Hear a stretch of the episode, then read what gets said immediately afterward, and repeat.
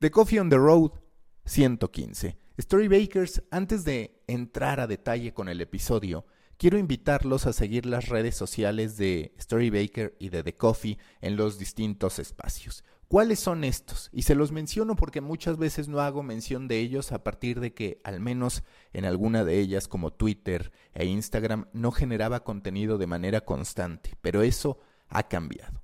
Entonces, ustedes pueden seguir en Twitter a Storybaker-bajo, el mismo handle, el mismo nickname, el mismo username que en Instagram, Storybaker-bajo. Y ahí van a ver tanto material que refiere a los podcasts que voy presentando, que ya no será solo de Coffee, les tengo una serie de sorpresas al respecto, como también información sobre el marketing y los medios en digital. Ya lo saben, sigan Storybaker en Instagram y en Twitter con el nickname Storybaker-bajo. También el company page en LinkedIn, que es Storybaker, y finalmente en Telegram de Coffee podcast. Así lo pueden encontrar, cada vez somos más y me da muchísimo gusto que la comunidad siga creciendo. No menos importante el grupo, aunque sé que varios de ustedes ya están ahí, Proyecto Morona.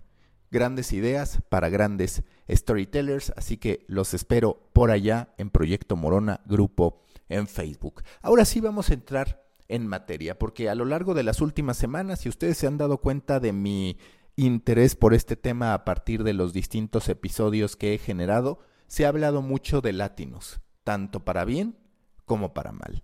¿Por qué para bien? Porque hay que reconocer que ha marcado agenda y que ha logrado el ruido mediático que otros no tienen. Voy a profundizar en ello.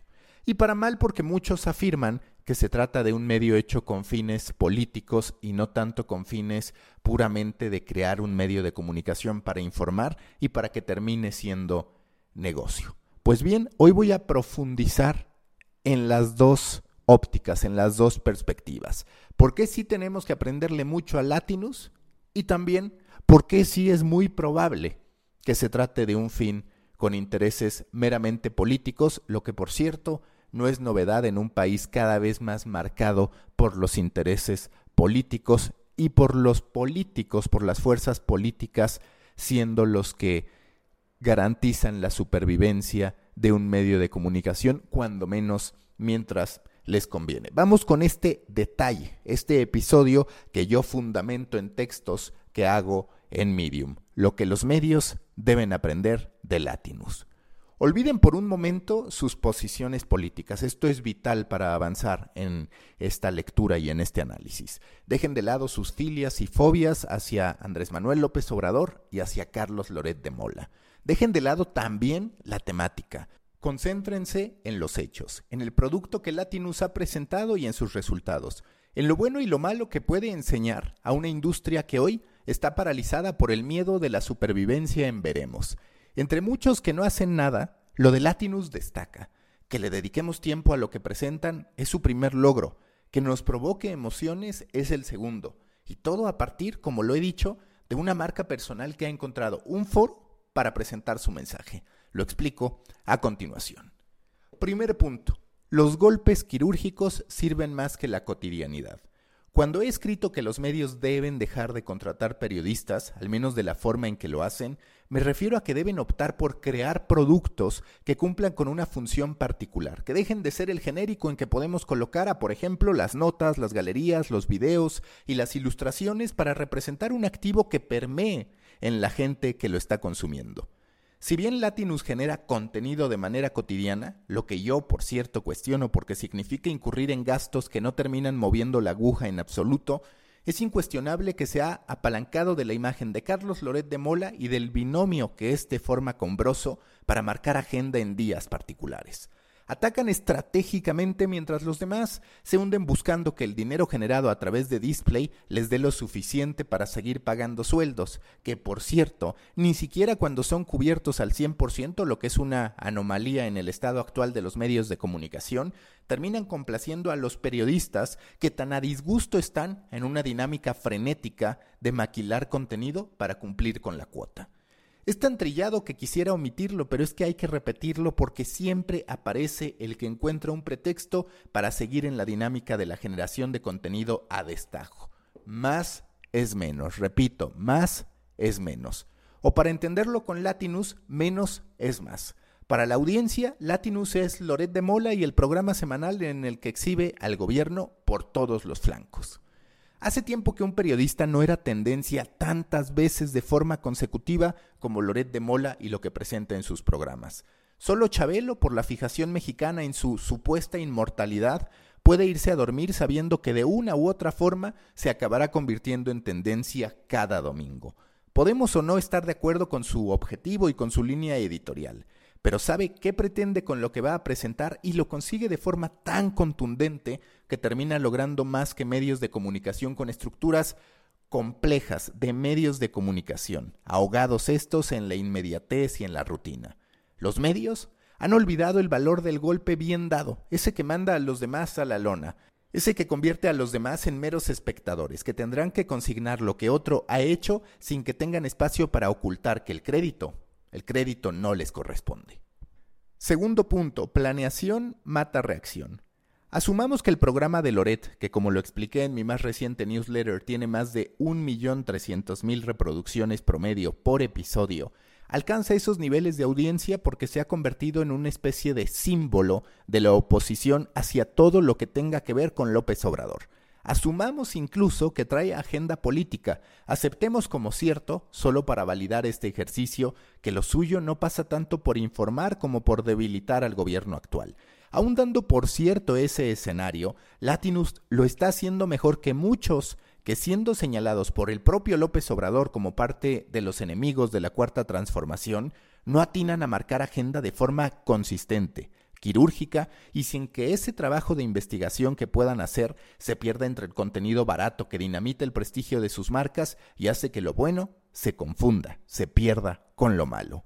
En un país como México sería absurdo imaginar que Latinus, si es que de verdad se le quiere considerar como medio de oposición, es el único con ese interés, pero destaca como ningún otro, con menos tiempo de existencia, con menos estructura y desde plataformas digitales.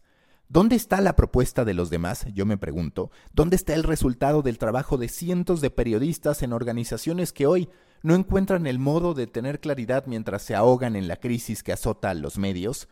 ¿Dónde está la planeación editorial para que lo que se produzca sean golpes quirúrgicos y no notas que en segundos pueden ser retomadas por otros sin que siquiera esté garantizado que les den el crédito correspondiente? Ante el empate técnico hacen falta los procesos de los medios impresos, la planeación, la selección de contenido, el pensamiento, el objetivo claro para cada pieza que desarrollaremos. Latinus, guste o no, lo tiene, al menos en el noticiario de Loret. Tercer elemento, la marca personal puede más que los medios. Ha sido una coincidencia en el tiempo que en las últimas semanas, como lo han podido atestiguar con los distintos episodios de The Coffee on the Road, haya terminado un día sí y otro también escribiendo sobre la preponderancia de la marca personal sobre los medios de comunicación.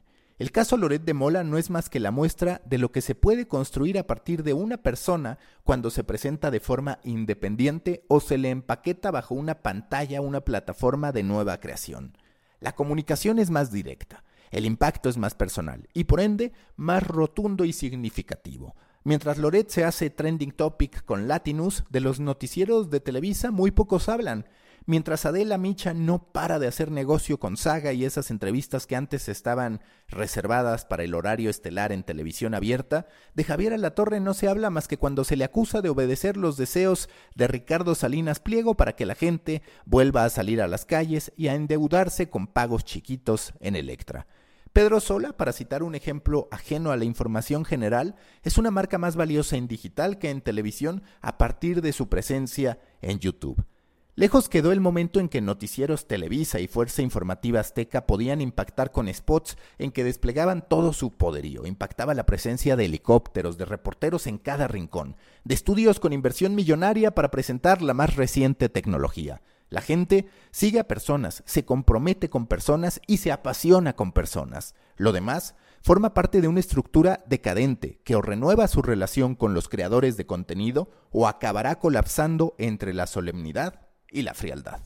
Se dirá, porque lo he escuchado de amigos y conocidos, que el periodista aún necesita al medio por el prestigio al que puede estar asociado. Que Loret, por ejemplo, no es lo mismo con Televisa que sin ella. Pero ahora Resulta que hablamos más de Loret, nos apasionamos más con lo que dice, nos enojamos o lo aplaudimos con mayor vehemencia que cuando en medio estaba Televisa. Adela no se ha ido, se mantiene vigente y entrevista a quien sea que se le ocurra. El prestigio ni se los da ni se los quita la televisora. De Televisa en muchos casos se dice lo mismo que de Loret a final de cuentas, que están todos contra López Obrador. La supuesta objetividad queda enterrada en un país que siempre ha sospechado de los modelos editoriales y que lo mismo criticará al que dice en un estudio de Televisa que al que lo graba en un estudio independiente. La discusión se ha futbolerizado a grado tal que no importa la verdad o la mentira, importa lo que nosotros decidimos creer y en quienes nosotros decidimos creer. Si en Estados Unidos ya ni el New York Times es capaz de retener a su talento, menos en México, donde vivimos en el descrédito constante entre unos y otros. En un escenario así, el prestigio te lo dará quien crea en ti y te lo negará el que así lo decida sin que en la cabeza de la gente exista una marca periodística, una sola, incorruptible en el país. El modelo de marca personal no es privativo de la oposición, los grandes referentes del aparato mediático a favor de López Obrador son youtubers que se han hecho de una audiencia, Vicente Serrano con Sin Censura como muestra, o El Chapucero, o hasta Lord Molécula, que si bien nos parece un personaje más propio de hasta en las mejores familias, de los peores talk shows que de una cobertura presidencial, acaparan la atención, las tendencias y el foco de medios que se dan por bien servidos compartiendo la pregunta salamera de Lord Molécula en vez de dedicarse a dar ese golpe quirúrgico que nos guste o no, insisto, Latinus sí está dando. Cuarto, el modelo de negocio es cuestionable, ya se los comentaba. Sí se puede asumir que se trata de un fin con intereses meramente políticos. ¿Por qué? Porque si el objetivo no pasa por alcanzar el éxito económico, sino por debilitar al gobierno, Latinus está siendo un éxito. Como lo he dicho, ningún otro medio ha logrado dar tantos golpes consecutivos al gobierno de López Obrador. Si en cambio Latinus de verdad pretende ser un negocio rentable, su apuesta presenta cualquier cantidad de interrogantes, cualquier cantidad de focos rojos. Si históricamente los medios de comunicación no han optado por YouTube como plataforma estratégica, es porque dicha plataforma funciona muy bien para creadores independientes o con un crew limitado de 4 o 5 personas, no así para empresas que tienen que pagar nóminas que se cuentan en cientos de miles de pesos o incluso en millones y que además deben absorber costos de oficina, de equipo tecnológico y todo lo que pueda derivar de la generación de contenidos, que en el caso de Latinus además se eleva ante la fuerte apuesta en producción de video. Para darles un ejemplo, un canal de 340 mil suscriptores, de acuerdo a lo que pude platicar con su creador en distintos espacios, termina ingresando mensualmente entre 1.500 y 2.000 dólares al mes.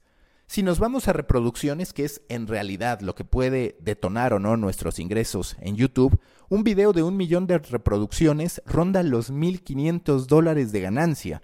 Si lo llevamos a cuatro episodios al mes, solo para referirnos al caso del programa Loret, daría un total de 6 mil dólares al mes, alrededor de 138 mil pesos mexicanos, lo que no alcanzaría a pagar los 350 mil pesos que de acuerdo a Julio Cerroa cuesta cada episodio de Loret. Vale la pena, eso sí, decir que Julio Cerroa está abiertamente a favor de López Obrador.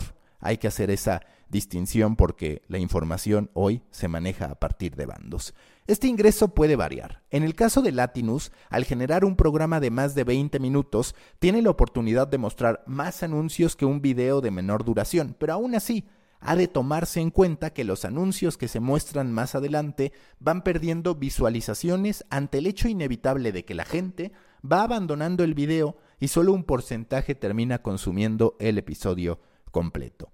Pretender que un canal de YouTube sustente la inversión que haya tenido que realizarse para contratar a figuras como Loret de Mola, Bárbara de Regil, Broso, Galilea Montijo y Luis García, además de los costos de producción de cada uno de los videos que presenta Latinus y la inversión que se realiza para amplificar esos contenidos, sumados al costo de la redacción, diseñadores, editores y demás personal que genera ese contenido que no termina por mover la aguja, hace que el análisis respecto a la viabilidad de Latinus como medio, al menos en lo que respecta a hacer negocio, sea como mínimo incierta. A los costos de introducción en que ha incurrido Latinus habría que sumar la dificultad natural que tiene la información general para ser monetizada. Si de por sí ha sido siempre un problema que las marcas decidan apoyar periodismo que pueda representar algún tipo de fricción con el aparato gubernamental o con un sector de la sociedad, en estos momentos es aún más complicado lograrlo a partir de la conciencia que han adquirido las marcas respecto a la necesidad de frenar el discurso de odio, de polarización en todas sus formas, lo que está padeciendo Facebook con un boicot de empresas como Coca-Cola, Unilever y Starbucks tanto a nivel Estados Unidos como a nivel global. Si bien no se puede considerar a Latinus como un generador de discurso de odio, es cierto que para muchos clientes potenciales apoyar este proyecto representaría abrir un frente que no desean ante un gobierno que ha oficializado que se está a favor o se está en contra de la cuarta transformación. No hay un punto medio. A nivel marca, Latinus presenta una incongruencia. Su foco no han sido los hispanos en Estados Unidos, como me lo dijo el propio Loret en un episodio reciente de The Coffee, sino el gobierno mexicano. A la luz de sus contenidos mexicanos, sería un nombre más apropiado para este medio que, según el ya mencionado Julio Cerroa, pertenece a Miguel Olamendi, exsecretario particular de Silvano Aureoles, gobernador de Michoacán.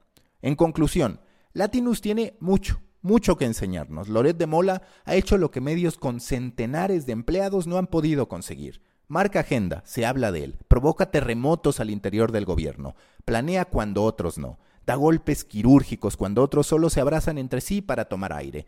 Queda la duda de su modelo de negocio. Si en efecto es un medio con fines políticos, habrá que decir que están logrando su cometido y que muchos contrarios al gobierno quisieran llamar la atención del modo en que Latinus lo está haciendo. Tampoco, importante decirlo, sería el primer medio que existe con esas intenciones. Ha ocurrido a lo largo de la historia mediante la inversión gubernamental que condiciona la libertad de expresión y ocurre ahora con personajes tanto de derecha como de izquierda que han sido apoyados por grupos afines a lo que ellos presentan. Loret, Broso y demás involucrados en Latinus no serían los primeros en trabajar para un medio que nace con fines políticos. Y seamos honestos, aunque sea triste, tampoco los últimos. Latinus como medio de oposición está siendo un rotundo éxito.